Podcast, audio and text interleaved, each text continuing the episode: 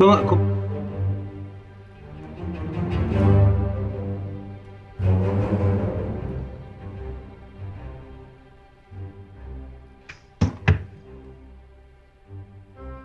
Israël, une émission de Benjamin Douvchani. Nous sommes au 26e épisode de cette émission. Depuis quelques semaines, beaucoup d'histoires, histoires objectives, histoires de l'extérieur, les rapports des nations avec la Palestine, Napoléon euh, en Palestine. Nous avons vu à quel point tout ça est une histoire horrible. Vraiment, j'ai appris des choses que je n'osais pas savoir avant parce que c'était tellement insupportable. Nous avons parcouru un grand chemin que je voulais faire démarrer avec l'expulsion des Juifs d'Espagne, car vous le savez déjà, j'ai dans mon esprit l'idée que le début de la résurrection d'Israël, c'est l'expulsion des Juifs d'Espagne, c'est le moment le plus noir, en quelque sorte, c'est minuit du sixième millénaire, le minuit du sixième millénaire, c'est-à-dire le minuit, le moment où la lumière ne peut que qu'augmenter parce que on a touché vraiment le fond. Et comme il y a cette expulsion, et comme cette expulsion a pour un des résultats d'envoyer les Juifs à travers l'Afrique du Nord et l'Europe du Sud vers la Palestine, et qu'il y a en fin de compte ce miracle de Sfat dont je vous ai parlé, qui fait qu'il y avait une ville de 30 000 habitants à Tzfat, plein de vie, plein d'espoir, plein. Vraiment, c'était un vrai miracle. C'était une sorte de début du sionisme. Ça aurait pu, peut-être, ça aurait pu continuer comme ça tout de suite, mais c'était pas le cas. Après, ça s'est calmé un petit peu. Il fallait attendre encore une très grande évolution pour que nous arrivions à temps pour le, la fin du 19e siècle. Bon, nous sommes arrivés donc à ce 19e siècle qu'il faudrait absolument séparer en plusieurs morceaux. D'abord, il y a le 19e entre 1799, le voyage de Napoléon en Israël, et 1880. Ensuite, nous avons un événement qui va vraiment déclencher beaucoup, beaucoup de choses. C'est le début des grands pogroms en Russie. Les grands pogroms en Russie. Et puis aussi, pas seulement les pogroms, il y a autre chose aussi. Il y a la peur du service militaire, car dans la mesure où les tsars décident que si les juifs veulent s'intégrer à la société russe, la première des choses à faire, c'est de faire le service militaire. Mais ce que vous ne savez peut-être pas, et que je vais vous apprendre, que le service militaire en Russie, c'était 25 ans. On prenait les gens pour 25 ans, c'est-à-dire qu'ils en sortaient complètement autres. C'était plus des gens tels qu'ils étaient quand ils sont rentrés. Alors il y avait ça qui a déclenché un grand mouvement vous savez qu'entre 1880 et 1914, 2 millions de juifs ont quitté la Russie pour l'Amérique. Il y a eu 2 millions de juifs arrivés en Amérique pendant cette période énorme. C'est ce qui a fait vraiment la base de cette communauté extraordinaire, communauté juive américaine. Comme encore dans cette première partie du 19e, disons de 1800 jusqu'à 1880. Et là aussi, il faut bien distinguer surtout en ce qui concerne Jérusalem, c'est que jusqu'en 1860, les choses sont comme avant. Et à partir de 1860, il va se passer quelque chose de nouveau, tout à fait nouveau, grâce à Moïse Montefiore. Vous savez, ces, ces grands tombes généreux juifs et qui a vécu longtemps et qui a été d'une aide considérable. Jérusalem sort des murailles. Jérusalem n'est plus dans les murailles, on commence à construire des quartiers en dehors de la vieille ville. Voilà, ça c'est un élément très important, on aura à y revenir, et puis on aura à y revenir beaucoup aussi dans la mesure où je considère qu'à partir de ce moment-là, peut-être on a commis un certain nombre d'erreurs qu'on pourra toujours corriger. C'est pas vrai qu'on peut pas, que les choses sont trop tard, trop tard, ça n'existe pas. On peut toujours corriger. Alors nous sommes là, dans cette période très étrange, assez vide, assez pleine en même temps. Qu'est-ce qu'il y a comme habitants dans la Palestine de ce temps-là, entre 1800 et 1880 ben, Maximum, maximum 300 000 habitants, et Palestine totale, c'est-à-dire les Palestine occidentale, Cisjordanie et Transjordanie. 300 000 personnes. Des points de vue juifs, c'est très faible au début, très très faible, car nous savons qu'en 1800, il y avait 5 000 juifs en Palestine. Déjà, déjà en 1840, on est déjà à 10 000. En 1880, on est à 15 000. Et en 1882, on est à 24 000. C'est-à-dire il y a eu déjà 2-3 ans, dès que les grands pogroms ont commencé, qui ont envoyé beaucoup, beaucoup de monde sur la terre d'Israël, en Palestine, pour commencer à s'y établir. 24 000, c'est pas mal déjà en 82. Nous verrons que quand on arrive dans la guerre en 1914, nous serons déjà 50 000. C'est peu, mais c'est beaucoup plus qu'au départ. N'oubliez pas qu'on peut dire que nous partons dans l'établissement du peuple juif sur sa terre, nous partons de zéro. Pratiquement, il y a eu presque zéro juif en Palestine pendant de longues périodes. Bon, jusqu'à maintenant, comme je vous ai dit, c'était un peu objectif. À partir d'aujourd'hui, je voudrais intégrer ma famille et moi-même, évidemment, plus tard, dans cette histoire-là. C'est pour ça que l'émission s'appelle Mon Israël. L'idée, c'est raconter la résurrection d'Israël d'une façon subjective, venant de quelqu'un qui, a vécu cela, évidemment, dont la famille a vécu cela, et que, qui peut raconter ça avec de l'intimité et avec émotion intime aussi. Vous verrez, quand on arrivait à la guerre d'indépendance, par exemple, je pourrais vous raconter des choses extrêmement émouvantes que j'ai pu vivre moi-même avec mes amis, que ma famille a pu vivre, etc. Alors là, je vais commencer peut-être à vous faire entrer dans ma famille, à vous présenter ma famille, à vous faire, connaissance avec eux. Ça commence quand et par qui? Je peux dire que ça commence par un homme cet homme, si vous voulez prendre un autre, vous voulez prendre un autre, ça ne me gêne pas du tout. Hein. De toute façon, tout ça, ça apparaît dans mes mémoires, donc il n'y a, a rien de secret là-dedans. C'est pas secret. C'est intime, mais c'est pas secret. Parce que je crois personnellement qu'il faut enrichir les autres avec ça. C'est secret. Il ne faut pas garder les secrets pour soi. Il faut enrichir les autres avec ces secrets.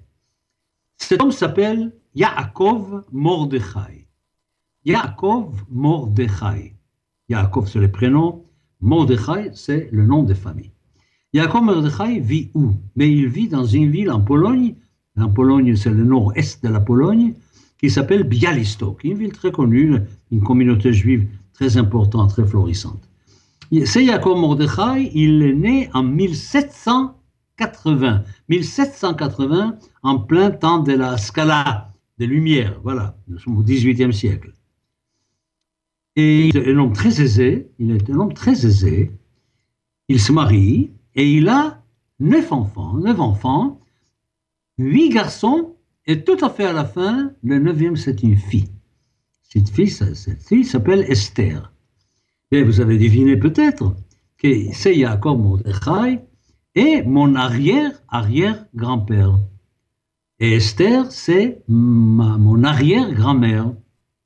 Alors, mon arrière-arrière-grand-père, Yaakov Mordechai, va être piqué par quelque chose et il va devenir sioniste sans savoir ce que c'est. Car le sionisme n'existe pas encore, on peut dire que rien n'existe encore. Pas seulement le sionisme, même l'avant-sionisme n'existe pas. Brusquement, quelque chose travaille. Il faut dire aussi que ce qui le pousse à réfléchir à son avenir, c'est la mort de sa femme. Mon arrière-arrière-grand-mère meurt à Bialystok et lui, il reste avec neuf enfants, donc huit garçons et une fille. Et il décide quoi? Il décide d'abandonner sa vie confortable, très confortable à Bialystok, une famille confortable, une famille assez aisée, beaucoup d'amis, beaucoup de vie communautaire, etc. Il décide un jour, brusquement, que le rôle d'un juif, c'est de ne pas attendre le Messie, mais d'aller réaliser le messianisme lui-même, qu'il faut aller en Eretz Israël pour y reconstruire la nation juive. Extraordinaire. Personne ne lui a dit, il n'a pas lu, il n'y a pas de littérature sur la question, il n'y a, a, rien. Il est comme ça, c'est brusquement du jour au lendemain. Ça va arriver, vous allez voir, ça va arriver exactement de la même façon avec mon père, qui ne connaissait pas le sionisme, qui savait rien du sionisme, et qui a été saisi par une passion pour Eretz Israël, et en se demandant pourquoi les Juifs continuent à vivre ailleurs? Pourquoi les Juifs continuent à subir toutes les vexations qu'on peut subir ailleurs quand ils ont un lieu où ils peuvent aller vivre? Alors, il prend, il prend ses neuf enfants et il commence un voyage qui va durer six mois. Le voyage des Bialystok jusqu'à Jaffa va durer six mois dans des conditions épouvantables. Il n'y a pas de sécurité sur les routes, il n'y a rien à ce moment-là entre la Russie, la Pologne et toutes ces zones-là qui est très turbulente. Et, ils sont attaqués souvent. Ils sont, c'est une catastrophe. C'est une catastrophe épouvantable. Et il continue, il continue, il continue. Et il traverse toutes les épreuves. Cet homme qui vivait dans la soie vit mal, très mal, dans des conditions épouvantables. Et il finit quand même un jour par arriver à Jaffa, à débarquer à Jaffa. Et puis il va s'installer à Hébron. Il va s'installer à Hébron parce que c'est la ville des patriarches, parce que ça lui parle. Voilà. Il va arriver là-bas, ce qui est arrivé, ce qui arrivait souvent de ce temps-là, la mort des enfants. Mais il va perdre quatre enfants dès l'arrivée en, Palestine à cause d'une épidémie épouvantable de choléra qui décime carrément vraiment la communauté. C'était effrayant. Pas seulement la communauté, les Arabes aussi, les, musulmans, les chrétiens, tout le monde est touché par ces épidémies saisonnières comme ça qui arrivent brusquement et en un ou deux ans liquident presque la moitié des gens qui habitent. Quatre enfants vont mourir et il ne s'est jamais douté que la décision d'aller là-bas était bonne. Il n'a jamais regretté d'avoir fait ses pas dans sa vie d'aller. Et puis, il y a autres quatre enfants qui, malheureusement, ne trouvent pas de travail, ne trouvent pas de quoi faire et qui vont partir en Australie. Voilà. Alors, ce qui fait que j'ai une famille en Australie que je ne connais pas du tout, je ne connais même pas leur nom, mais je sais que dans la ville Perth, à l'ouest de l'Australie, j'ai une grande famille parce que c'est, je ne sais pas comment les appeler, ces grands-grands-oncles et, sont partis là-bas et puis ont construit des familles. Et nous avons eu de temps en temps, ma mère, ma grand-mère ont eu quelques contacts avec eux par des lettres, par des missives. D'ailleurs, je vous raconter un jour une très belle histoire sur un rêve qui a un rapport avec ces, ces membres de la famille qui vivent en Australie à Perth. Je me suis dit que si un jour, par un hasard extraordinaire, je ne crois pas, mais enfin, si un jour, il m'arrivait d'aller en Australie, j'irais à Perth pour aller essayer de trouver mes cousins éloignés. Alors, qu'est-ce qui reste? Eh Il reste sa fille, la petite, la petite Esther qui ne veut pas le quitter et qui est là. Mais Esther, comme je vous ai dit, c'est mon arrière-grand-mère. Femme remarquable. Comme les femmes juives, c'est incroyable. D'ailleurs, je crois, je ne sais pas si c'est dans ma famille seulement, mais je crois que les femmes juives sont remarquables. Qu'est-ce qu'elle fait, Esther? Elle va se marier avec un homme elle va se marier avec un homme qui, lui, est complètement à 100% Chabad, Lubavitch, Lubavitch, Lubavitch. D'ailleurs, il s'appelle Schneor Zalmen, comme Balatania, Schneor Zalman de la del, del Yadi, le Balatania, le, le fondateur du Chabad, il s'appelle lui, Schneor Zalman, son père l'a appelé de ce nom-là. Son père lui-même s'appelle Menachem Mendel aussi, un nom chassidique assez répandu, Menachem Mendel. Donc Schneor Zalman, c'est mon arrière-grand-père. Et puis, il y a Menachem Mendel, Mendel qui est mon arrière-arrière-grand-père, un nom de Chabad. Et il prend, Schneur Zalman, il prend le nom de famille Mendelovich, puisque son père s'appelle Menachem Mendel. Et comme on est obligé d'avoir un nom de famille, à un moment donné, il va choisir Mendelovich, le fils de Mendel, Schneur Zalman Mendelovich. Et puis Esther, ma, mon arrière-grand-mère, va se marier avec cet homme, c'est un homme remarquable. J'aurai l'occasion de vous en parler pendant toute une émission, peut-être même deux. Shneur Zalman Mendelovitch, d'abord, c'est un grand savant. Il connaît le judaïsme, il connaît la chassidoute, évidemment très bien. Il connaît la chassidoute Chabad, très bien. Il connaît Balatania par cœur, si j'ose dire. Et puis, il a des talents remarquables.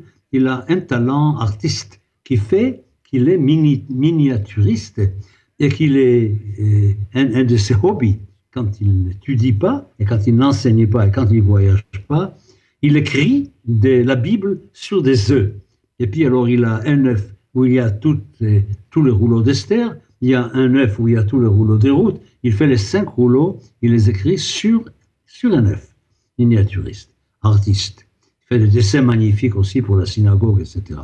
Et puis il a une apparence, paraît-il, j'ai pas de photo malheureusement, il a une apparence remarquable, très beau, grand comme ça, solide, donnant une impression de sécurité. Alors, le savoir, l'aspect extérieur, évidemment que tout le monde va le choisir très rapidement comme Shadar. Vous savez ce que c'est Shadar Shaluach, Shaliach de Rabbanan. Shaliach de Rabbanan, c'est-à-dire c'est l'homme de la communauté qui est chargé par la communauté de faire les voyages à l'étranger pour aller chercher les moyens de faire subsister la communauté et surtout, lui, surtout lui, les moyens de construire des synagogues. Car quand il faut construire une synagogue, le budget local n'est pas suffisant. Il faut aller chercher dans les communautés juives, il faut aller chercher les moyens de construire la synagogue. Alors, Schneer Zalmen, il est quelqu'un qui est extrêmement occupé, et par son art, et par ses études, et parce qu'il est obligé de voyager. Il a écrit un livre de ses voyages. J'ai un livre, j'ai chez moi un livre qui s'appelle Yerushalayim, la mémoire de Jérusalem. Et dans ce livre, Schneur Zalman décrit ses voyages, ses voyages qui l'amènent très loin par des chemins incroyablement compliqués et dangereux. Il a fait l'Irak, il a fait l'Iran, il a fait l'Inde. Il, il, lie aux Indes des relations très intimes avec surtout une famille juive extrêmement importante, extrêmement riche, la famille Sasson, il y a une famille aux une famille juive, Sasson, qui est en relation très étroite avec l'Angleterre et qui a même une relation avec la reine Victoria. Il y a même une relation avec la reine Victoria, avec la famille royale. Alors cette famille Sasson, qui adopte donc mon arrière-grand-père, Schneur Zalman, qui l'adopte et qui évidemment va l'aider énormément dans sa volonté de construire sa synagogue à Jérusalem. Sachez-le, je vous le dis tout de suite, sachez-le, que quand vous allez à Jérusalem dans la rue des Juifs, et que vous allez à la synagogue Chabad de Jérusalem, de la vieille ville, vous allez lire que cette synagogue est au nom de Shneur Zalman Mendelovitch, c'est lui, en son honneur qu'on a fait cette synagogue. Ben, ben. J'en suis toujours extrêmement fier. Je me souviens qu'une fois, j'étais à Simchat Torah à Jérusalem et que je suis allé lire l'Aftara dans cette synagogue et c'était un souvenir absolument indélébile, l'émotion qu'il y avait, les danses, les chants, tout ça, c'était formidable. Bon, il faut quand même faire vivre la famille, il y a des enfants qui vont arriver, et Esther, mon arrière-grand-mère, va s'occuper, comme c'est souvent le cas, va s'occuper du matériel. C'est elle qui va se mettre à gagner de l'argent pour nourrir la famille. D'ailleurs, quand je vous dis que la synagogue Rabat, c'est dans la vieille ville, il y a la synagogue en son nom, et puis si vous voulez vous promener dans le, carré Chabad au Mont des Oliviers, vous trouverez évidemment la tombe de mon arrière-grand-mère Esther Mendelovitch, qui est enterrée au Mont des Oliviers. Alors, qu'est-ce qu'elle fait? Pour mener sa vie Elle a un talent. Elle a un talent dont j'ai hérité un peu, j'espère, dont j'ai hérité un peu. Elle sait faire la cuisine. Elle a ce talent de cuisinier assez extraordinaire. Et elle commence sa carrière, elle commence sa carrière en faisant des plats pour les gens. Alors d'abord, elle fait des plats pour des familles juives, arabes aussi, évidemment, car les relations à ce moment-là entre les juifs et les arabes sont absolument extraordinaires, absolument extraordinaires. Quand je pense que ma grand-mère, Rachel, ma grand-mère Rachel, qui n'a jamais parlé l'hébreu, qui a refusé quelque part de parler l'hébreu parce que mon père imposait l'hébreu et interdisait de parler le yiddish, elle, en réaction, elle a dit Je ne veux pas de l'hébreu, je veux du yiddish. Et, mais elle parlait arabe couramment. Moi, pour moi, c'était un étonnement incroyable quand des commerçants arabes arrivaient à la maison. Vous savez qu'à Jérusalem, on allait vendre chez les gens comme ça, on criait dans la rue, on criait dans la saison où il y avait les murs, on criait tout, chalabi à tout. Et puis quand il y avait du couscous, alors on criait couscous, on va faire du couscous, etc. Les gens venaient dans la maison, mais quand je, quand je, quand je la voyais discuter avec les commerçants qui arrivaient. J'étais ébahi de voir à quel point elle possédait l'arabe et parlait couramment l'arabe. Alors Esther, qui faisait la nourriture, qui faisait à manger pour tout le monde, de plus en plus, on la sollicitait parfois pour des fêtes familiales. Quand il y avait une fête familiale, soit chez les juifs, soit chez les musulmans, elle préparait la table. Elle préparait la table et les gens étaient tellement heureux qu'un jour quelqu'un lui a dit Et pourquoi tu n'ouvrirais pas un restaurant? Et pourquoi pas? Ça a été dit, l'idée a été lancée et elle a dit Oui, pourquoi pas? Et elle a ouvert un restaurant. Ce restaurant s'est révélé un succès extraordinaire. Et on venait de Jérusalem y manger, on venait de partout, et vous savez que Hebron était une ville où beaucoup de gens passaient aussi dans leur chemin d'un pays à l'autre. C'était un, lieu de la, tombe des patriarches, c'est pas n'importe quoi, c'est Marat Marpella, c'était un lieu de pèlerinage, de tourisme. Alors elle a ouvert ce restaurant, et puis d'un restaurant, c'est devenu une auberge, et en fin de compte, elle s'est trouvée à la tête d'une auberge où les gens pouvaient dormir et les gens pouvaient manger dans le restaurant ce qui était extraordinaire, je trouve. J'ai beaucoup d'admiration pour elle et d'avoir fait tout cela. Et puis, je suis très content euh, de me dire que peut-être, peut-être, j'ai quelques, quelques, quelques lex d'elle concernant la cuisine, car c'est vrai que depuis que je suis enfant déjà, je voulais toujours aider ma mère à la cuisine, et que toujours, toujours, j'ai eu un énorme plaisir de faire des repas, de mettre une table, de préparer un bon repas et de servir un bon repas à des gens que j'aime. C'est un des plaisirs que je garde encore aujourd'hui.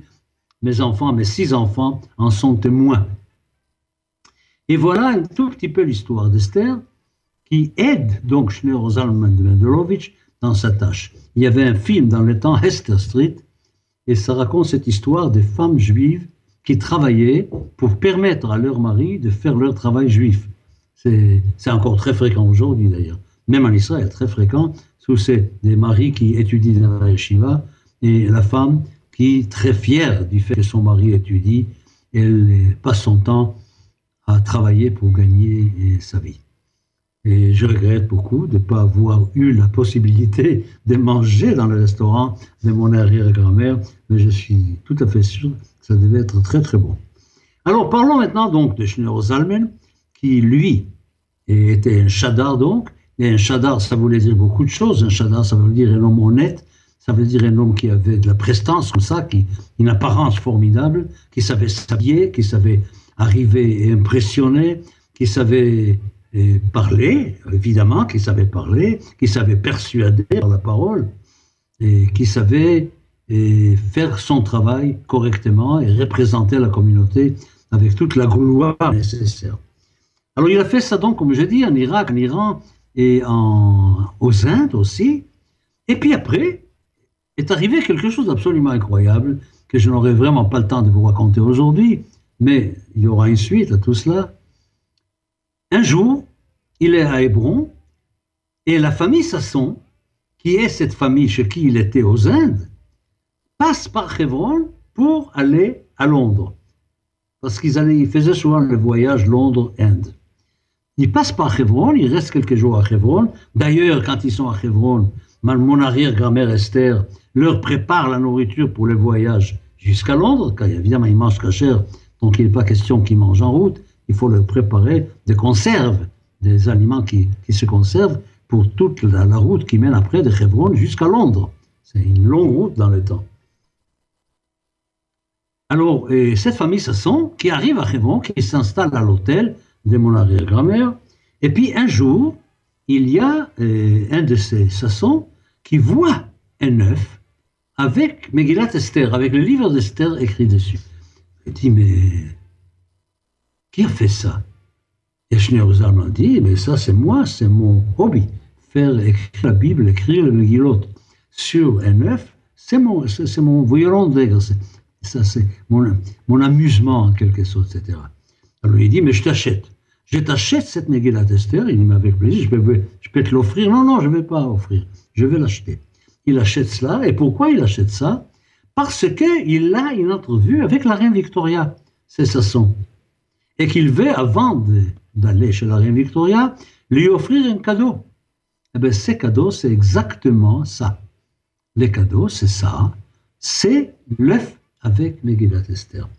Bon, je vais vous mettre un peu de salive dans la bouche comme ça, que vous attendiez la prochaine émission. Et cette œuvre, quand elle arrive chez la reine Victoria, la réaction de la reine Victoria, qui a fait cela? Évidemment, c'est un monsieur qui habite à Hebron, en Palestine. Et la reine lui dit, je veux qu'il vienne à Londres me rendre visite. Incroyable. Et la reine Victoria envoie une lettre à mon arrière-grand-père. Dans cette lettre, elle les supplie, elle lui demande de venir à Londres pour être son hôte pour la visite du palais des Buckingham. Voilà, je crois que je vais arrêter là parce que la suite est vraiment très, très intéressante. Voilà, là, j'espère que peu à peu, vous allez prendre connaissance des gens de ma famille et que vous allez être dans notre intimité pour pouvoir vivre tout ça comme si c'est vous-même qui viviez tout cela. D'ailleurs, pas besoin de vous dire que euh, je rentre dans une série d'émissions pleines d'émotions pour moi aussi, parce que chaque fois que je vous raconte ces histoires-là, il y a plein d'émotions qui me montent de mon enfance euh, depuis toujours.